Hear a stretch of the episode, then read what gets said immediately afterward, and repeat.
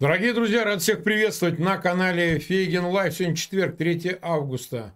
Время 21 час 2 минуты. В Москве такое же время в Киеве. Мы проводим очередной стрим на нашем канале. Назвали его так провокативно «Прогнется ли Запад?». Вот, со сниженной лексикой, так сказать, позволили себе сегодня. У нас сегодня в гостях, наконец-то, Геннадий Владимирович Гудков, он у нас э, в поездке, поэтому со снисхождением, со скидкой отнесемся, так сказать, к ну да. Приветствую тебя, Геннадий Владимирович. Да, Марк, приветствую тебя, приветствую всех, кто в эфире, кто помогает делать этот эфир. Да. Вот я постараюсь, чтобы связь не прерывалась. Дай Бог, дай Бог. Значит, у нас э, что? У нас э, уже больше 6 тысяч человек смотрят.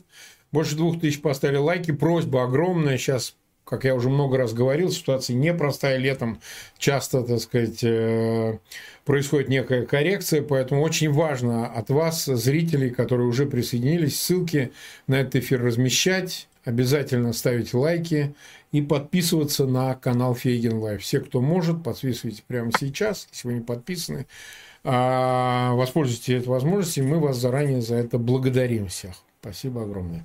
Ну что же, тогда мы это начнем. Я, ну, это я Движение да. убил муху. Я да что ты? опытный мухолов. Ну, ты молодец. А, смотри, а, мы почему, собственно, сегодня решили а, это обсудить, поскольку Сейчас накануне саммита, который предполагается вот-вот откроется в Джиде, в Саудовской Аравии, без участия России, будет обсуждаться формула мира Зеленского. В нем примут участие и Китай, и Иран, ну, которые вроде как выглядели союзниками Москвы, а вот поддержка согласились на такое обсуждение. А с другой стороны, с другой стороны, мы видим, что ну, как-то да. Кстати, Соединенные Штаты будут представлены Селливаном, Джейком Селливаном э, в Саудовской Аравии. Он летит как советник по нацбезопасности. На этом уровне сначала пройдет первое заседание. Вопрос относительно Запада все больше остро обсуждается и по части зерновой сделки. Да, значит, почему нет прямого ясного ответа со стороны, будь то Соединенных Штатов, да и Турции относительно действия, значит, вот этого прекращенного гарантии со стороны Москвы безопасного судоходства в Черном море и нет военного сопровождения грузов, несмотря на то, что сухогрузы все-таки идут в порты Украины, загружаются там вот израильские, турецкие, сенегальские сухогрузы уже прошли. Тем не менее, Америка заявила, Вашингтон заявил, точно не будет сопровождать военные грузы.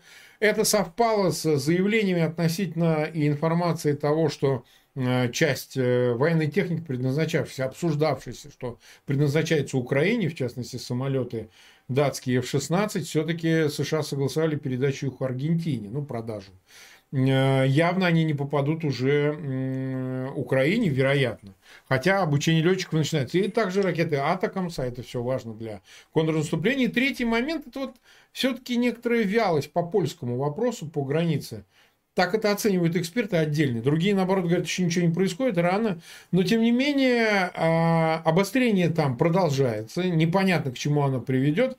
Но многие оценивают э, с желанием Соединенных Штатов, не так сильно скрываемым, э, приступить к переговорам с Москвой или там подвигнуть Киев к этим переговорам, как некая уступка Запада очередная, какая-то его слабость какое-то желание умиротворить агрессора, не дай бог не допустить перерастания конфликта в Украине, войны в Украине, затеянной Москвой, в глобальный термоядерный даже конфликт.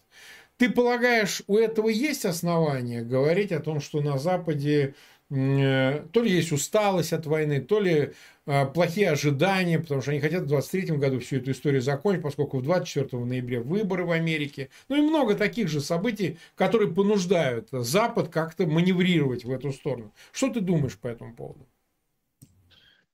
Ну, тут, как говорится, действительно тема серьезная.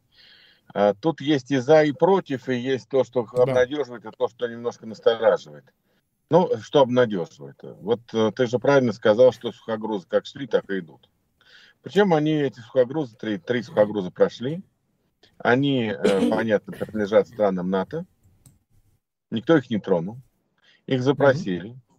Э, корабли военно-морского флота, Черноморского военно-морского флота России запросили.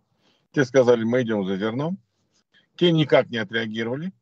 Сухопутные грузы, сухопуты прошли. Вот эти сухогрузы. Вот. Правда, как утверждают эксперты, в этот момент в воздухе баражировали самолет, НАТО, э, в Румынии взлетели mm-hmm. самолеты, по крайней мере, один точно находился в воздухе, дальнего радиационного обнаружения и слежения. То есть э, Черноморский флот в этот момент был, был под радиоколпаком под э, э, НАТО. И там любые шевеления, движения, спуски и прочее, прочее, это все бы было бы зафиксировано перемещение различных судов, лодок и тому подобное. То есть на всякий случай подстраховались. На всякий случай подняли кое-что в воздух. А, но мы знаем, что вот э, при всем том, что там Соединенные Штаты Америки утверждают, мы не будем военными кораблями сопровождать э, сухогрузы, Британия такого не заявляла. Британия как заявила, что будут, если надо, фрегаты сопровождать гражданские грузы, так и она назад своих слов не берет. В общем, по большому счету, ну, Эрдогану тоже плюнули в морду, уж извиняюсь, так сказать. Uh-huh, uh-huh. Эрдоган тоже где-то немножко закусил у дела. Он, конечно, все-таки еще надеется, что он сумеет Путину внушить его правильные мысли. Но я так полагаю, что если вот телефонный разговор, который предполагается вроде бы как между Эрдоганом и Путиным, не Вчера принесет... Состоялся. Вчера состоялся. Вчера состоялся. Но вот это я да. в своей поездке а, по Испании, в Испании, это деловая, правда, поездка, к сожалению, вот, э, упустил этот момент. Я не знаю, там, чем закончится этот разговор. Ну, вроде как предварительно они договорились, что встретятся. Вот я тебе так скажу, что они должны встретиться. И продолжить разговор Но они должны не только встретиться, они же не чай попить собрались. Ну, они да. должны э, решить этот вопрос. Потому что Эрдоган вообще был полон решимости э, свой военно-морской флот так на всякий случай туда подогнать поближе к Одессе.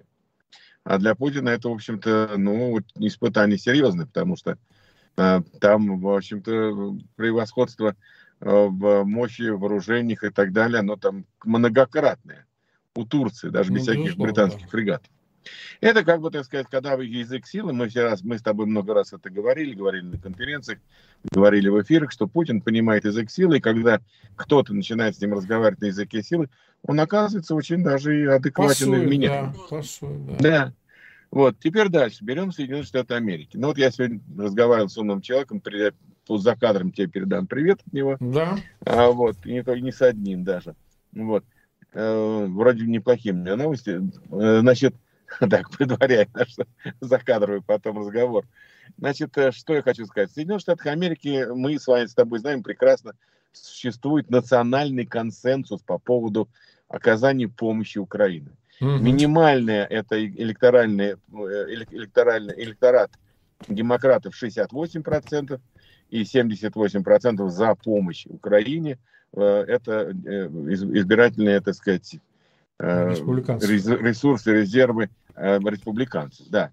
Таким образом, да, там есть кто разделяет, что это много помощи, недостаточно, недостаточно, надо еще больше. Но в целом, в целом, в целом, а, консенсус есть. Как сохраняется и двухпартийный консенсус в Конгрессе и в Сенате, сохраняется консенсус в американском обществе. Каких-то видимых серьезных причин для резкого э, изменения положения там и так далее не наблюдается что э, является триггером некоторых э, волнений и сомнений. Э, конечно, нельзя в этом винить ни в коем случае Украину, э, является пока недостаточные с точки зрения многих военных наблюдателей э, результаты вот этого наступления. Пока, подчеркиваю. Почему я говорю пока?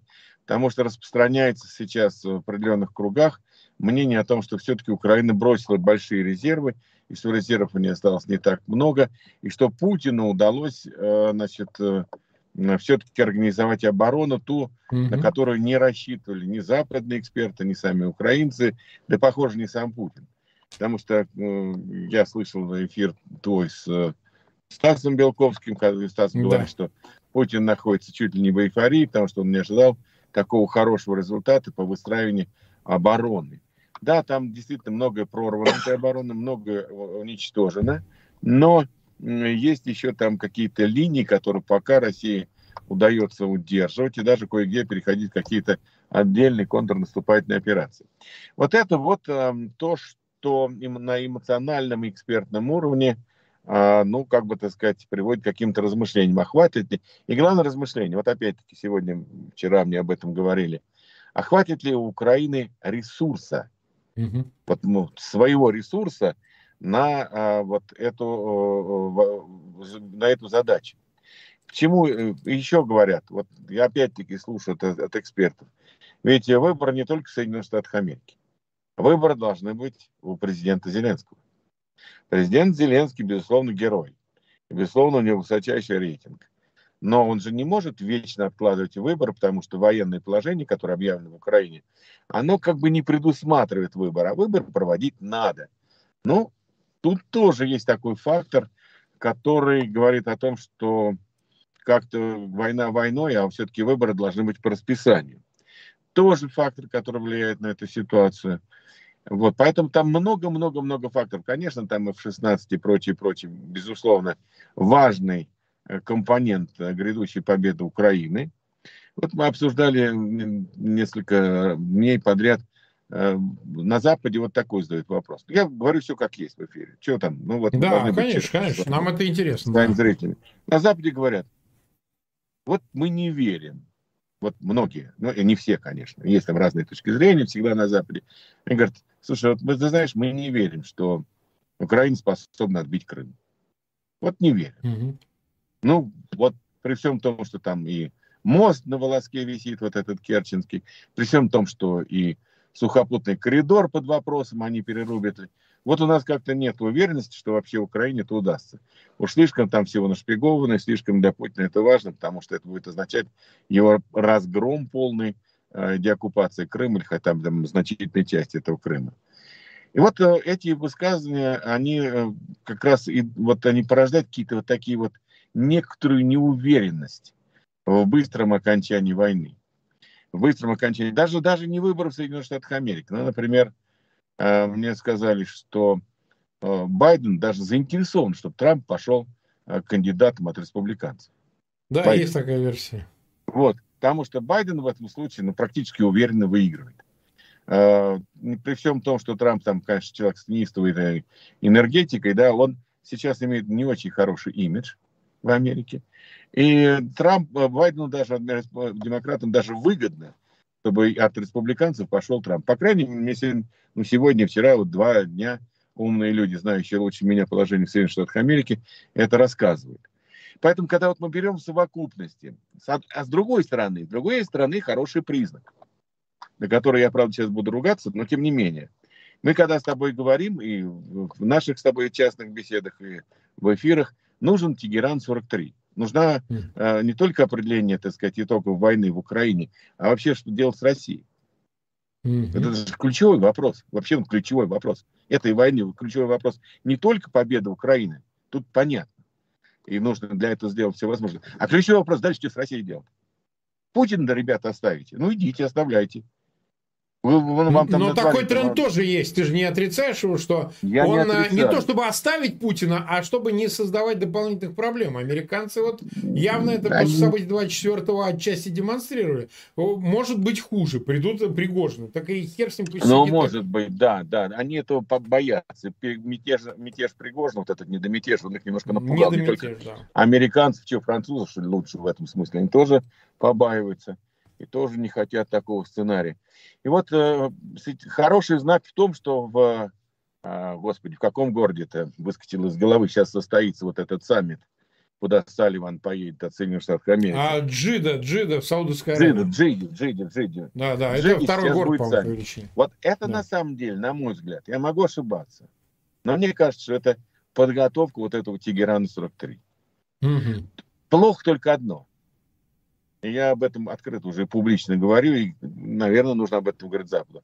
Ребят, ну все замечательно, все хорошо, вы там все определите, замечательно. Вы определите судьбу мира без России, когда Россия по самой не балуй вот в этот процесс влипла, да? Вы все знаете про Россию? Вы все знаете про российское, так сказать, настроение? Вы все знаете, что там происходит? Вы умеете, вы будете Путина свергать кем? Пригожиным кем? Ну, то есть, вы, а чего там нет россиян-то? Ну хорошо, вы с официальной Россией поставили крест. Не работаете. Окей, правильно. Мы поддержим. Ну так вы пригласите э, представителей другой России, которая с вами, которая является союзником Украины в этой войне.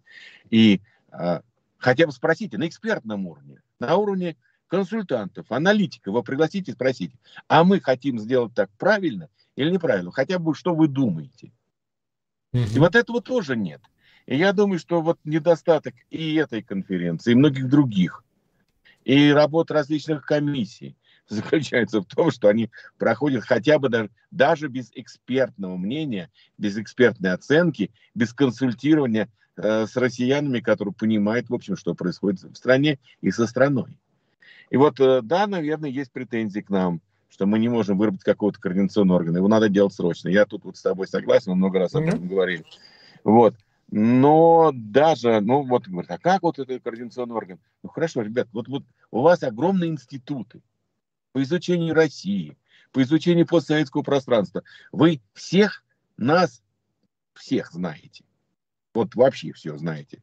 Ну, в конце концов, возьмите, вы же нашли, допустим, там уважаемых людей, там Гуриева, Алексашенко, вы же их позвали в комиссию по санкциям но все-таки хоть какой-то там присутствие. Украинскую комиссию, украинскую. Пусть, пусть номинальный, да, да, пусть номинальный, пусть, но тем не менее, хотя бы уважили. Но включите другие комиссии.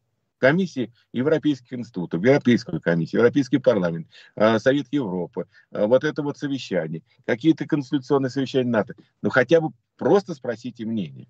Вам это только в плюс, только в плюс. Ну или идите сами там решайте вопрос с Путиным. Тогда он у вас останется на месте, он у вас устроит тут же войнушку в Грузии. Ты же слышал, что они сейчас хотят признать Абхазию новым субъектом федерации? Ну, звучит, они, правда, давно это там тоска идет, но там Абхазия еще сама не так сильно уже готова. Э, понятно, конечно, они хотят там быть в связи. Типа мы с вами, но мы сами по себе. Это да, прекрасная себе, ситуация. Да. А тут вот э, надо При том, что все жители под... Абхазии обладают русскими паспортами. То есть, да, да, по сути дела, по сути дела. Mm. Вот. Но я о чем говорю, что с Абхазии сразу начнется интервенция на Кавказ. Mm-hmm. Сразу за Кавказье начнут вооруженные конфликты и так далее и тому подобное. Территорию делить, еще чего-то, провокации и прочее, прочее. Вплоть до войны, так сказать, с Грузией и с а, а, Арменией. Армения, видим, там с испугом начинает или, или не Армения, формировать армянский батальон какой-то там непонятный с криминальным авторитетом во главе, который живет там где-то в России, Титушка поставлял туда на фронт. Вот, поэтому ситуация она такая. С одной стороны, действительно, вроде бы мир идет по пути вот этого Тегерана 43 условного.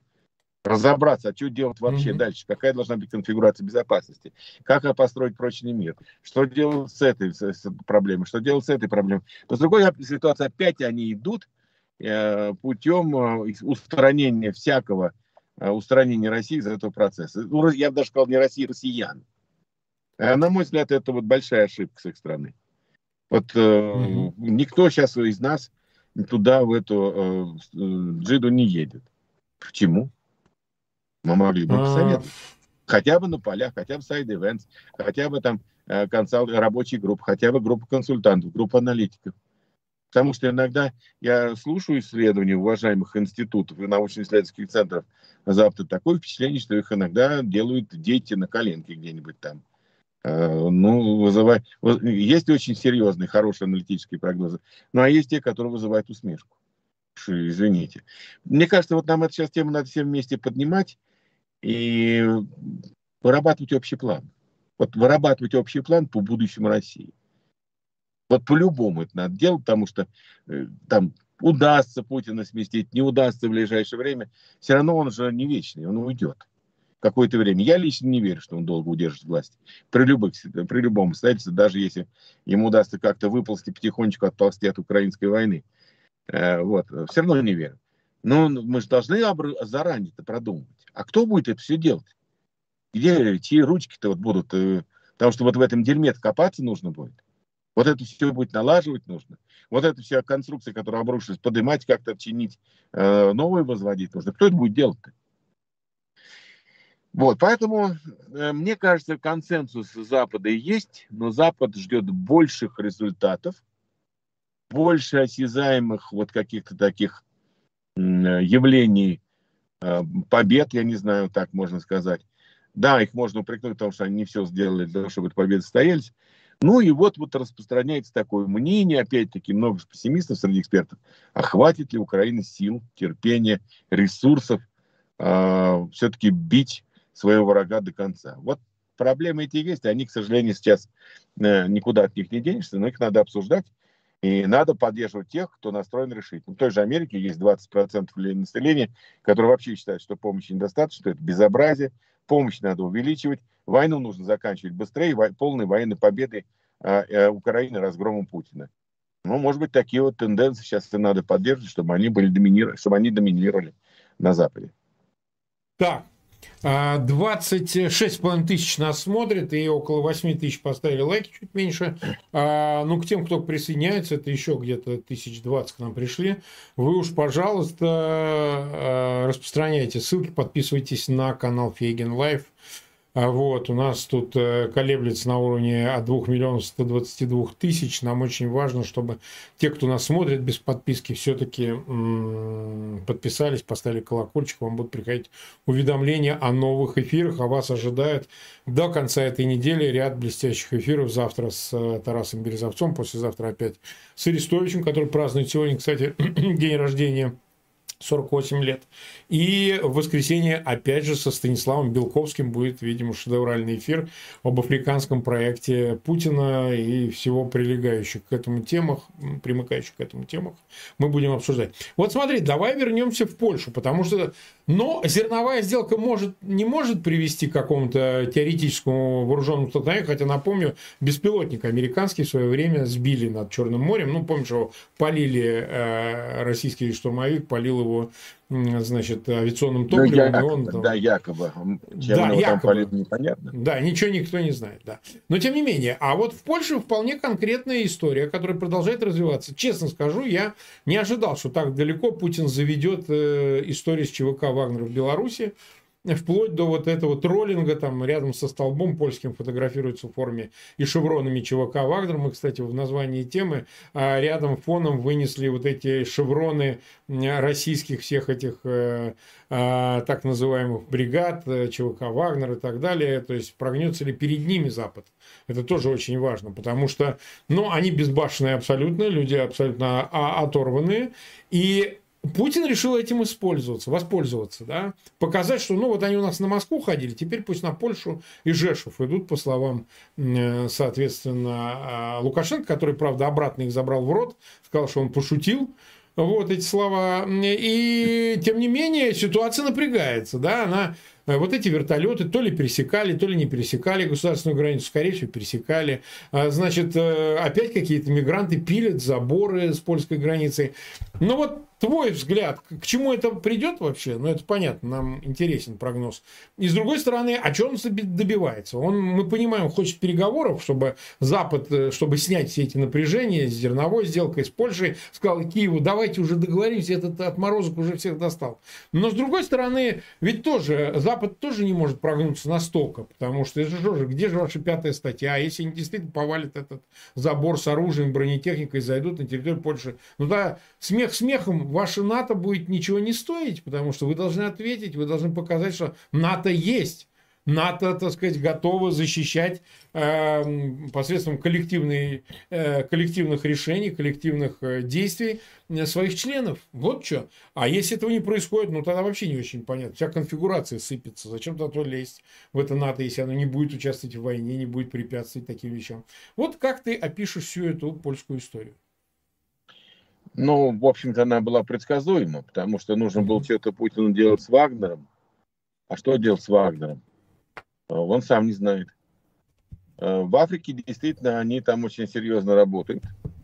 И даже вот этот э, мятеж и, сня... и э, свержение президента Нигера, они э, не только приветствовали, я думаю, что там они поучаствовали.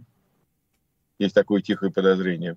Да. Подозрение подтверждается еще прогнозами, ну не прогнозами, аналитикой, то, что вот этот мощнейший на 30 миллиардов кубометров газа газовод, он должен был идти из Нигерии через Нигер mm-hmm. и туда на север и поставлять газ в Европу. А теперь, как говорится, горело все синим пламенем, если Нигер будет теперь под влиянием этих вагнеровцев и им подобных отморозков, да?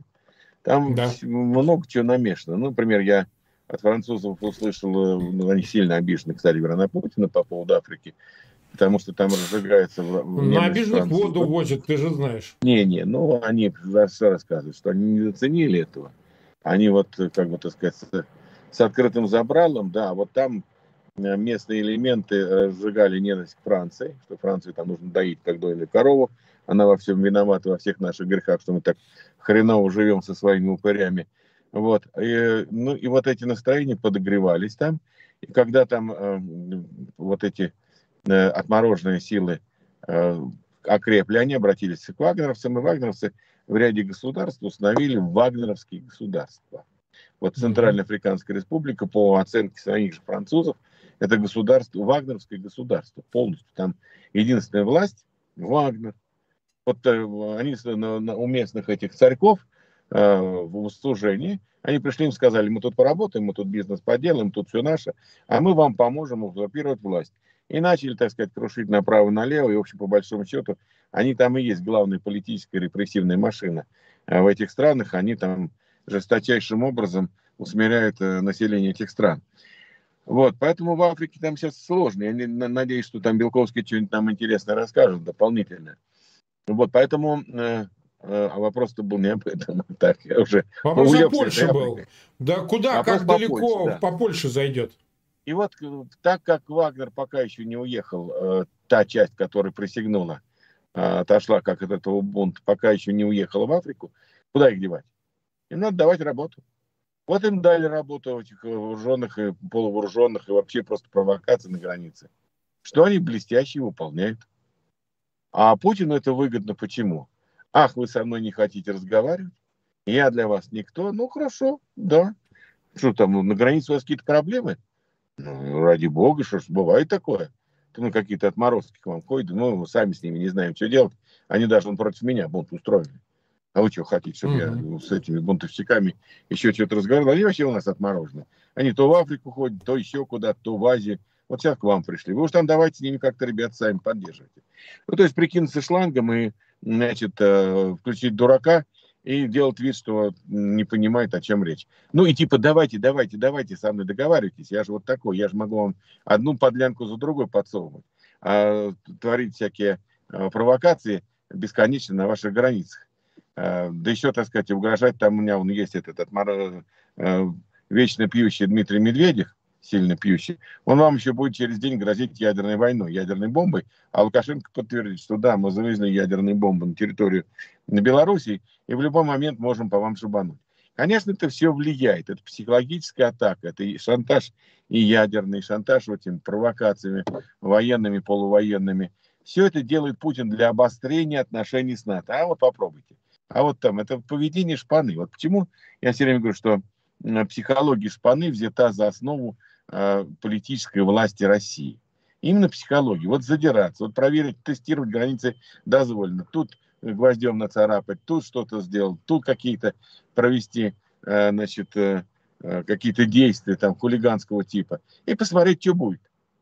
Вот они сейчас смотрят, а что будет с Польшей? Статья 5 там, Атлантического, Североатлантического договора, ты же сам знаешь, она резиновая.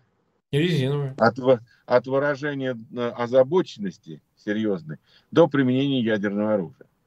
И там вот в этой пятой статье э, НАТО выбирает... Да, ну, понятно, что никто не будет думать о дефинициях статьи. Вы что будете делать, если действительно пересекут границу? Вот и все. У них ну, выбор такой. НАТО, НАТО, НАТО ответил на, на этот вопрос. Они размещают 300 тысяч своего в личного Европе. состава. В, не в Европе. Они размещают на границе Белоруссии и России. Э, ну, в смысле, ну да. Там, вот там будут 300 тысяч. Для чего эти 300 тысяч? Для ответного удара. Потому что у них доктрина такая, даже что если будет первое применение ну, ограниченного ядерного э, оружия, ограниченный ядерный удар, ну, мы это видели с тобой э, на съемках, которые Э, когда-то давно проводили учения, в каком году, в каком-то 60 каком-то, и я это видел сам еще на экранах, показывали применение тактического ядерного оружия, да. и потом через это поле, э, на котором, э, значит, ядерный маломощный взрыв был произведен, шли там танки, бронетранспортеры, а, везли орудия, что там только не везли. Я это все видел. То есть, и вот они считают, что э, тактическое ядерное оружие как бы не приведет к какой-то страшной катастрофе, Поэтому удар будет конвенционным оружием, но э, сокрушающим. НАТО об этом заявило. Об этом довело до всех, включая там Путина, Нарышкина, всех-всех-всех-всех прочих. А это уже а, заявления такие не сделали. У них, кстати говоря, там это в сценарии, который доложен президентскому окружению, э, это вот э, сделано еще, по-моему, каким-то институтом, который три сценария предложил, что должно, должна действовать власть. Об этом многие наши аналитики говорят, и американские. Поэтому понятно, что Польшу ну, никто не даст в обиду. Но страх все равно есть. А вдруг, а вдруг э, э, дрогнут в этот момент? А вдруг что-то там произойдет? А, Польша меньше, конечно, боится Вагнера. Но Польша огромная страна, 40-миллионная страна, э, да. набирающая темп 200 тысяч армия, там огромная армия. Да, большая армия, хорошо оснащенная, подготовленная. И вообще у поляки мотивированы. Потому что у поляк mm-hmm. там исторических обид вот так вот. Что касается, допустим, там вот маленьких э, балтийских стран, тем страшнее. Ну, потому что маленькие страны, ну, да. Э, большая э, диаспора, там непонятно, как она себя поведет. Все равно страх есть. Да, там, э, большое, большое срачение этих отморозков. Э, маленькие у них свои собственные вооруженные силы, спецслужбы. Ну, страшно. Страшно, на самом деле, если там безмозглые, безбашенные люди пойдут там крушиться направо-налево, для них там каждый смет это уже национальной трагедии. Вот, поэтому, конечно, они больше реагируют на это. Польша, она, может быть, э, в силу того, что оказалась чуть ли не центральной страной по помощи э, Украине, да, в определенной ситуации, но, может, у них там есть определенное, так сказать, такое вот отношение. А так, в целом, конечно, больше этого боятся э, небольшие по территории и населению балтийские страны. Mm-hmm. Я думаю, что этого ничего не будет. Но провокации, ну, а провокации уже. Но они и пока там Вагнер у, у Лукашенко, будут провокации. Будет нагнетание истерики, будет нагнетание э, э, остроты взаимоотношений России и НАТО. Это Путину на руку. Потому что он шантажист по своей природе, по своей природе э, уличный хулиган, который будет пробовать границы э, дозволенного. Вот э, нам все равно придется через это всем, всем пройти. Всем. Должны быть Ясно. готовы. Ясно. 32,5 минуты мы в эфире. 32 тысячи нас смотрят. Больше 10 тысяч поставили лайки. Мы продолжаем. Я хочу э, еще одно объявление маленькое сделать. У меня по окончании эфира с Геннадием Владимировичем будет свой эфир. Меня пригласил э, Рашкин Репорт, э, Юрий Рашкин. Я буду сразу по окончании, через там 26 минут у него на эфире. Так что там не запись, там прямой эфир, и я, так сказать, минут 50 или час, там сколько там будет, я с ним поговорю в этом эфире. Так что, если кому интересно, пере, э, перемещайтесь туда по окончании нашего эфира с Геннадием Владимировичем.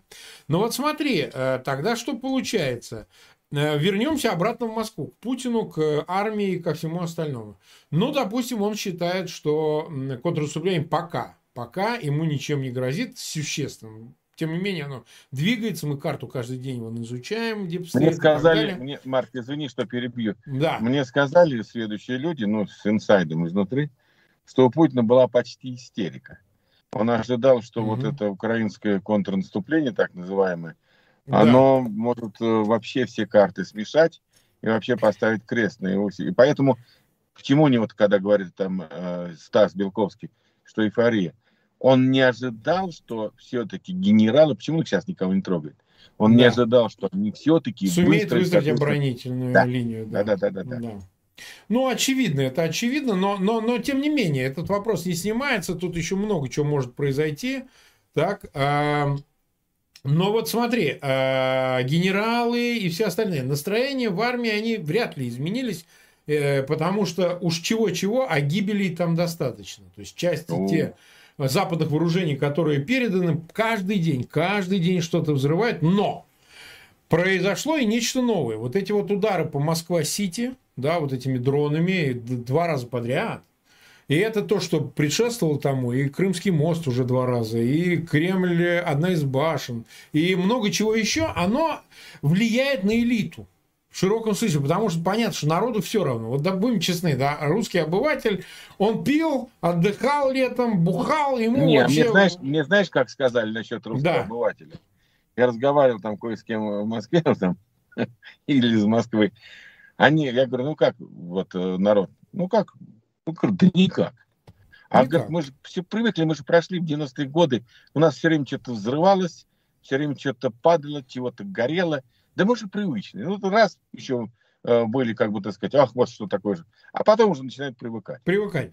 Но вот я хочу сказать, что вот, э, ну, опять же, у меня тоже свои источники, но э, публика-то на Рублевке, публика в Кремле, публика а, в Москва-Сити, да, элитная другой среда, день. она как раз очень серьезно это воспринимает, потому что они на такое Конечно. не договаривались, они на такое не подпи. Там же в этих, да, ты же знаешь, в этих высотках, в этих свечках, там есть и спальные квартиры элитные, там да. банкиры, чиновники, проститутки их, ну, мы же знаем, что, э, так сказать, публика такая приподнятая там, да, особо ценные члены общества, как их называют. И вот они-то как раз воспринимают все очень конкретно и очень-очень серьезно серьезно, потому что, а что тогда? То есть на Рублевке что-то прилетает, извините, в Москва-Сити прилетает, а, а зачем это им?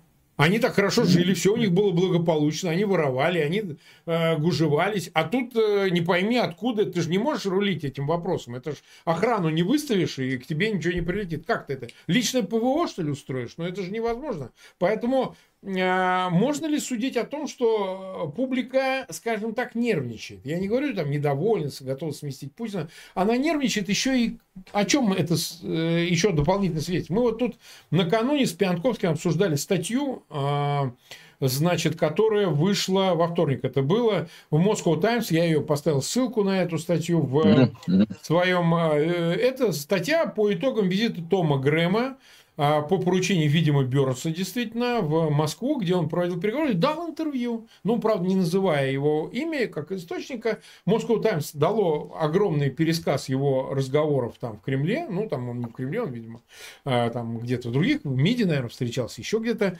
А, пересказ, в котором сказано, что вот, оказывается, есть мирный план у американцев. Заключается он в том, что, значит, э, пожалуйста, типа Крым остается пока подвешенным, но в России, а в четырех республиках проходит референдум. И не называемая, но понятная вещь, взамен Украина уходит в НАТО и в ЕС, и эти 20% еще можно с ними возиться, но война прекращается, а Украина все с конца. Путин этот план отверг. И Путин является препятствием для этого мирного плана, даже такого, который абсолютно, совершенно неприемлем для Украины. Вообще неприемлем. Но даже такой план Путина не устраивает. Он считает, что это тоже поражение. Понимаешь? Вот, а элита якобы по этой статье, Moscow Times, мы еще раз дадим сейчас эту ссылку, она-то вроде как бы, какая-то часть власти говорит, ну, как бы без Путина можно было бы. Потому что с Путиным мы не договоримся. Тут надо без Путина решать. То есть мы можем гадать, кто это может быть, э, такие вещи прогонять, но если это действительно так, то значит там есть какое-то понимание, что это можно закончить. И главное препятствие к этому окончанию, там неважно, какой вариант будет избран плана, но сам Путин, один Путин, а все остальные уже готовы. Конечно, конечно, конечно. А так оно и есть. Потому что э, бенефициаров в этой войне э, в России практически нет. Ну, очень узкий круг очень да. сильно ограниченных лиц, но в основном это оборонный комплекс, это его друзья-приятели, там есть некоторые уже структуры, которые адаптировались к нынешней, а так, ну, к нынешней ситуации. А так, в целом, конечно, проигравших э, в десятки раз больше. И они бы давно, может, его подушкой бы придушили. Они ну, пока... что-то а, сделали не там, не знаю. А? Ну, что-нибудь другое ну, сделали, отставили. Что-то другое сделали, отставили, да, да. Но они, во-первых, а, они еще до конца не созрели. И не созрели ни почему. Опять мы упираемся вот в то, из-за чего идут всякие там разговоры суда-пересуда на Западе. А нет пока убедительного результата э, возможности побе- завершить победой, полной победой Украины. Угу. Вот нет.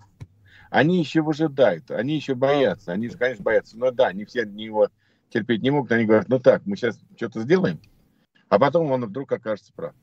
А вдруг он договорится с американцами? Потому что там распространяет везде разговор в Кремле, что время да. работает на нас, у нас все равно никуда к нам придут. Ну да, дождемся ноября, денутся. придет Трамп, и мы с Трампом вообще все порешаем. Да, да, да, да. Ну там всякие идут вбросы. Тем более там совершают действительно ошибки а, западной политики, ну типа там Гутерриш взял ему, там обратился, лично обратился к Путину. Вот он и покуражился над ним над этим Гутеррисом. Он же не понимает. Ты имеешь в виду зерновой сделки, что Гутерриш ну, да, да, это была ошибка, за возвращение ошибка. в зерновую сделку. Да. Конечно, нельзя было обращаться к Путину лично. Это была серьезная ошибка. Но от непонимания, вот, от непонимания российских реалий. Они просто mm-hmm. воспитаны на других а, ценностях, они воспитаны на других принципах. Они думают, что когда они звонят или там пишут человеку, а, который занимает ответственный пост, он будет вести себя ответственно. Они это не понимают, что там сидит обычный питерский шпана, вот, э, с психологией шпаны, и она просто любую, так сказать, э, цивилизованную э, форму общения воспринимает как трусость и слабость. Поэтому вот все эти элиты, они, с одной стороны, понимают, что э, тупик, конец, что с Путиным уже все дальше не идти нельзя. С другой стороны, у них пока нет, а, сил, э, чтобы его, так сказать, там что-то с ним сделать, поскольку э, подозрительность жуткая, Марк. Вот я сейчас там тоже есть определенные возможности, что-то узнать. Жуткая, да. страшная подозрительность. Жуткое доносительство. Стукачество в полный рост. Э, любой неосторожный слово, любой неосторожный шаг, ухмылка, улыбка какая-то, даже это может стать э, предметом уже, так сказать, серьезного рассмотрения, отстранения, все что угодно. Путин пока кого не трогает? Не трогает пока генералов. Почему? Потому что, ну, во-первых, э, он их боится. Во-вторых, генералы все-таки ему что-то делают. Тут тот же Суровикин. Вот мне там сейчас сказали, что Суровикин э, находится фактически де, де факто под таким э, мягким арестом в санатории с ограниченными возможностями по связи, чуть ли даже якобы э, с родными и близкими не дают даже общаться, связываться угу. и говорить. Но в санатории, так сказать, с усиленным питанием и так далее и тому подобное, э, с прогулками по морскому воздуху или где он там гуляет. И почему? Потому что Путин не хочет а, как бы проявлять какой-то жестокости, э, жесткости. И он просто понимает, что это будет там дальнейший раскол войны верхушки, все это плохо кончится. И вот эти элиты пока ждут, а не окажется ли Путин прав. А вдруг у него там в рукаве, как там у этих, у, жен, у жены этого, царевны лягушки, так сказать, там кости метнуло, там лебеди поплыли, там брызгая, так сказать, вылетели из другого рукава, озера красивые возникли. И вот они все ждут, когда из путинских рукавов что-то появится. А вдруг появится, а вдруг у него что-то есть в рукаве. Понятно, что у него пустые рукава, но они же этого пока до конца не знают. И вот это вот выжидание, оно пока сейчас такое вот напряженное достаточно. А чья же возьмет? А что будет? А к чему готовиться? Когда они поймут, что готовиться нужно к жопе да. полной, вот тогда это их вот точно подтолкнет каким-то уже и решительным словам и действиям. А пока они боятся, они даже друг друга боятся. Отсюда вот вся там нерешительность. Они, и еще, конечно, они не знают, как договариваться. С кем договариваться. Потому что на, на Западе, вот давай по-честному говорить, вот сейчас э, мы же с тобой видим, как работают там механизмы. Да. Мочить всех, санкции мочить всех, без разбора всех, хороший так. русский, мертвый русский. Да, да, да. Это идет от тех людей в Украине, которые, к сожалению, не понимают, что без союзников Путина свергнуть нельзя. Невозможно. Даже вот это переходное правительство, переходный период без союзников реализовать нельзя часть элит все равно должны стать э, хотя бы временными тактическими союзниками в этом вопросе. Под определенные гарантии, под определенные индульгенции, под определенные условия. Мы пока ничего предложить им не можем. И ни мы, ни Запад. И они говорят, ребят, ну хорошо, а мы сейчас что-то сделаем, подушкой там, что-то там или что-то такое с Путиным. А мы что получаем? А мы чего тогда будем э, с этого иметь? Они же э, циники достаточно большие. Они же mm-hmm. привыкли вот считать вот это все там э, в должностях, в рублях, в долларах, э, в активах, э, газетах, заводах, пароходах. И им нужно сказать, что, ребята, если вот так, это вот такой вариант. Если вот так, это вот другой. А если никак, то гага. Камер там достаточно построим, права ваши будут соблюдены, адвокаты у каждого по две штуки. Будете там друг другу рассказывать на процессах что делать, что было, нужно было делать и кто виноват. Вот им тоже нужно это все объяснить. А кто будет объяснять?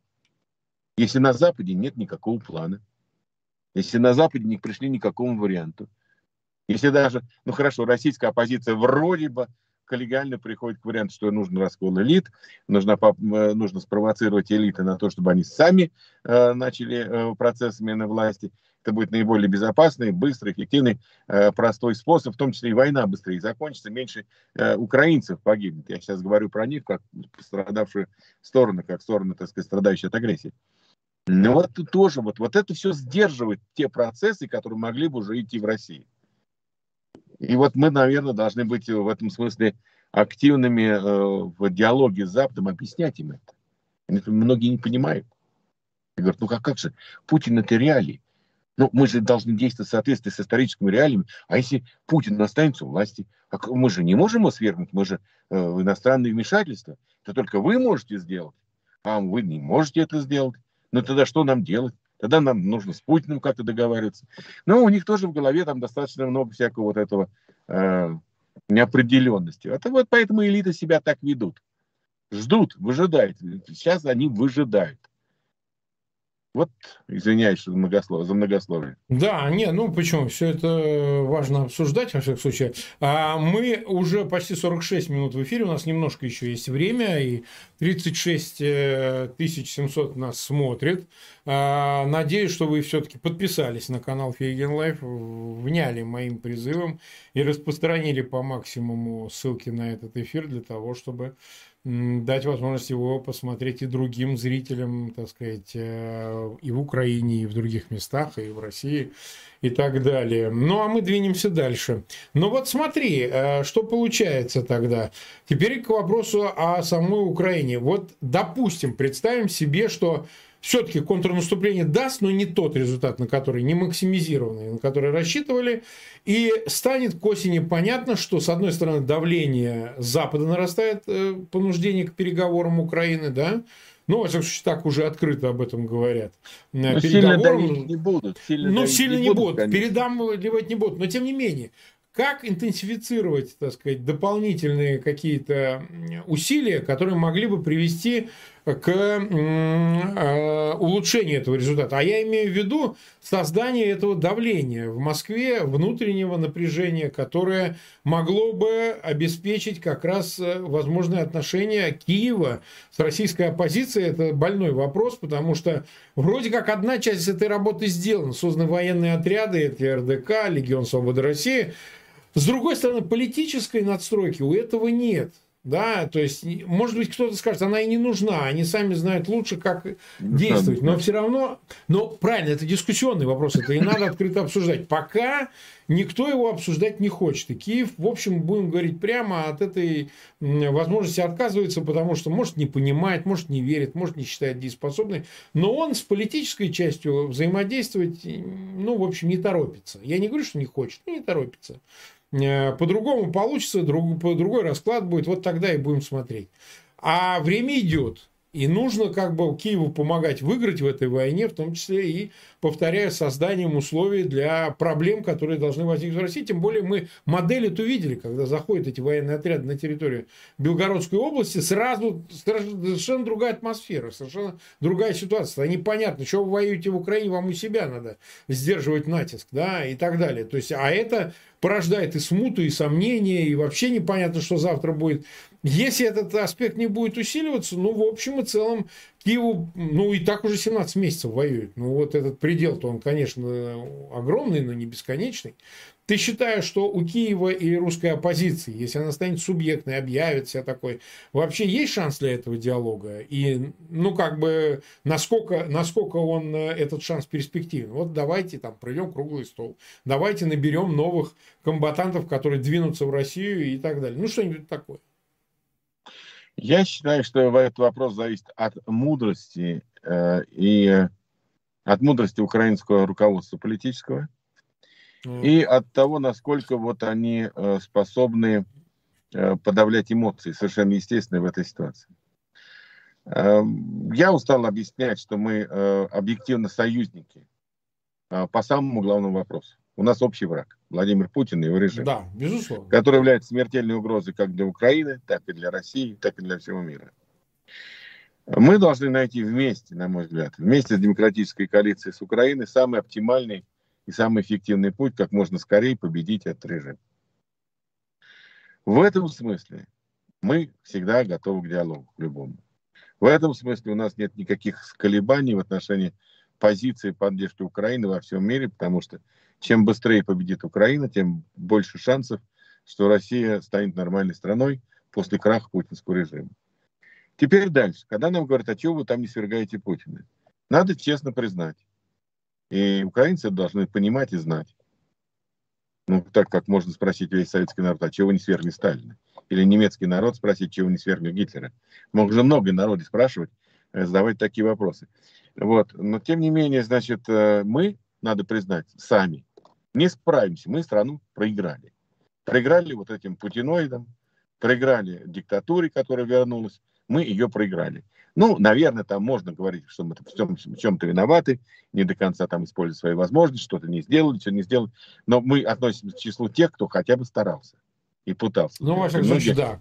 да и многие, многие, много чего потеряли в этой борьбе, потому что для нас тогда были цели, идеалы важнее нашего личного благополучия. Могли все встроиться, если кто бы желал, так сказать. Вот. Но вот сейчас без них, без украинцев, без западной коалиции, мы не можем победить Путина. А вместе, а без нас, и без нас они его тоже не могут победить. Вот тут объективно совпадают главные вот эти векторы э, будущего развития. Понимают это в Украине? У меня нет такого ощущения. Я вижу хорошие отношения с отдельными украинцами, с отдельными представителями. У меня там, например, есть там хорошие знакомые в Верховной Раде, хорошие знакомые там в каких-то структурах и так далее. У нас прекрасные отношения, понимание, э, все. Там есть отношения с дипломатами украинскими. Тоже у нас все вроде бы нормально, но в целом выстраивание союзнических отношений пока тормозится. И если мы говорим, действительно, ты правильно говоришь, никогда военные не имеют свою собственную, э, как бы так сказать, политическую субъектность. У них должна быть какая-то политическая субъектность. Можно ее создать, но здесь нужно ну, понимание. Объединительная субъектность. Они сами по себе, может, конечно, обладают каким-то и политической программой. Я бы на месте, но я бы на месте, недостаточно. конечно, украинского руководства сделал да. гораздо больше для того, чтобы привлечь союзников, как за пределами России, числа российских демократических сил, так и внутри. Вот нельзя недооценивать, э, что там 30 миллионов это против, железные противники Путина и войны. Да, они находятся в подавленном состоянии, да, над ними давляет армия, там миллион двести тысяч человек, которые обладает всей полнотой власти и бесправия, и беспредела.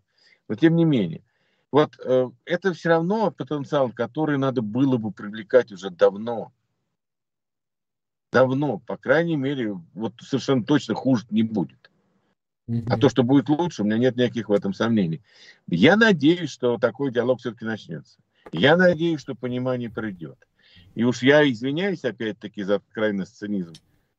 Но вот сложности на фронте, они все-таки заставляют искать новые новые возможности для объединения, для дополнительные, для дополнительные для, возможности, да, дополнительные рычаги для победы, дополнительные рычаги для победы.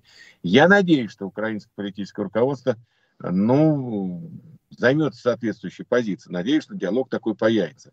Надеюсь, что российская оппозиция э, тоже сумеет в ближайшее время скоординироваться, какие-то выстроить структуры, которые будут там, в том числе взаимодействовать э, с украинцами на различных уровнях много чего можно сделать вместе. И, э, потому что ну, кто, будет, кто будет перестраивать Россию? Ну, Украина не будет. Байден не будет. Макрон не приедет. Значит, это будут делать э, все равно россияне. И заранее лучше помочь им это сделать, создать условия для того, чтобы этот процесс был, был более эффективен, и он был бы невозвратным, то есть никогда бы не могла вернуться потом диктатура, не сменяя... Необратимый, да. Необратимые эти процессы, извиняюсь, слово неправильно э, использовал. Поэтому вот что бы хотелось. И, ну, мы с тобой стараемся, делаем какие-то сигналы, шлем, с какими-то людьми общаемся. Очень хотелось, чтобы это превратилось в какой-то общий процесс – я пока на это надеюсь. Мне кажется, объективная история нас толкает к этому союзу. Ну, давай посмотрим. Я думаю, что осень будет вообще, осень будет решающей. Она по всем параметрам будет решающей. Вот конец лета, осень, это она, это время все определит. Определит mm-hmm. во многом историю человечества на ближайшие десятилетия. Вот, вот, вот не совершенно не позирую. Вот ближайшие десятилетия определяет история человечества, будет определена этой осенью, в том числе вот на поле боя в Украине. Это не привлечение.